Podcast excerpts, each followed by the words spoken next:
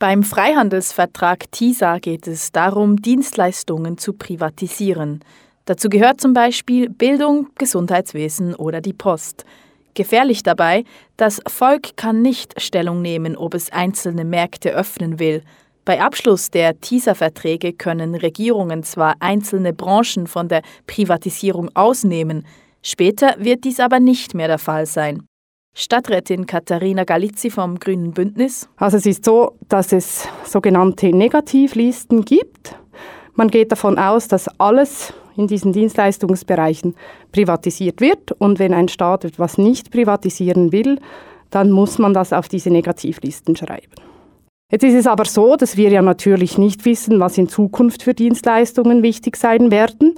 Also vor, weiß ich nicht, 20 Jahren konnte sich niemand vorstellen, dass man mal ein Internet haben wird, das für alle Leute wichtig sein wird. Diese Sachen stehen natürlich nicht auf den Negativlisten, weil die kennen wir ja noch gar nicht. Und alles, was nicht auf diesen Listen steht, wird in Zukunft automatisch privatisiert werden. Dienstleistungen, welche noch nicht existieren, würden also automatisch in den freien Markt kommen.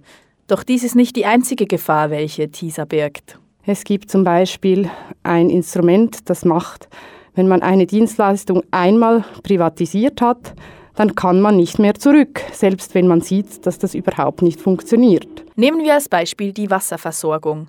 Paris und Berlin haben vor rund 20 Jahren die Wasserversorgung an private Anbieter ausgelagert. In der Folge sind die Wasserpreise extrem gestiegen. Gleichzeitig haben die neuen Besitzer die Infrastruktur nur ungenügend gewartet. Die Einwohnerinnen der Städte haben also für viel mehr Geld einen viel schlechteren Service erhalten.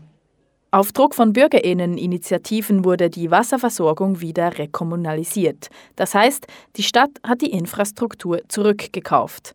Mit den TISA-Verträgen wäre ein solcher Rückkauf nicht möglich gewesen. Die Berner Stadträtin Katharina Galizzi spricht sich dafür aus, dass TISA nicht zustande kommt. Falls doch, so soll zumindest auch das Schweizer Stimmvolk darüber befinden dürfen. Wenn die TISA-Verträge abgeschlossen sind, dann wird das Parlament darüber entscheiden müssen. Also das eidgenössische Parlament. Aber es ist nicht vorgesehen, dass das ähm, dem automatischen Referendum unterstellt wird. Das heißt, das Volk wird nicht darüber abstimmen können, sofern das Parlament nicht beschließt, dass man das dem Volksreferendum unterstellt. Und ich denke, eine der wichtigen Dinge, die wir erreichen sollen, also am besten ist natürlich, wenn die Verhandlungen abgebrochen werden, bevor sie zu einem Abschluss kommen. Aber falls die Schweiz ähm, das zu einem Abschluss bringt, muss man unbedingt Druck auf die Parlamentarier machen, dass die Bevölkerung über diese Verträge abstimmen werden kann. Verträge, welche hinter verschlossenen Türen verhandelt werden, Privatisierungen, welche die Politik nicht rückgängig machen kann. Viele Initiativen laufen Sturm gegen TTIP, TISA und Co. So deklarieren sich bereits jetzt manche Gemeinden, wie zum Beispiel Baden, symbolisch als TISA-frei. Es ist so, dass TISA zwar auf eidgenössischer Ebene verhandelt wird, aber es wird Auswirkungen haben auf die Kantone und auf die Gemeinden. Also es wird auch auf Gemeinde- und Kantonsebene bindend sein. Aber die Gemeinden haben eigentlich keinerlei Mitspracherecht. Also sie müssen das dann einfach umsetzen, was auf eidgenössischer Ebene ähm, verhandelt wird. Und die Deklaration einer TISA-freien Zone bedeutet eigentlich, dass Sie sagen, wir möchten das nicht.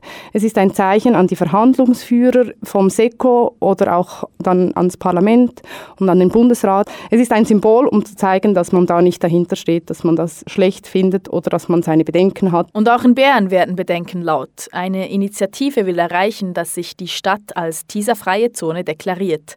An einem Workshop während dem globalisierungskritischen Festival Tour de Lorraine können TeilnehmerInnen das Projekt kennenlernen.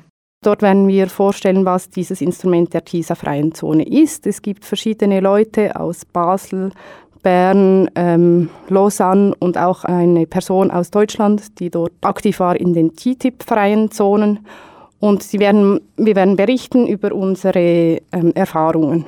Aber es errichtet sich nicht nur an Leute aus den Parlamenten, denn ich denke, TISA-frei kann auch etwas anderes sein als nur eine Gemeinde. Also es können, man könnte sich ja auch vorstellen, dass sich zum Beispiel ein Café als TISA-freie Zone deklariert. Wichtig ist ja vor allem, dass es möglichst viele TISA-freie Zonen gibt. Also es geht so ein bisschen darum, diese TISA-freien Zonen als Instrument bekannter zu machen und auch zu schauen, wie können wir das benutzen, um den Widerstand gegen dieses TISA aufrechtzuerhalten.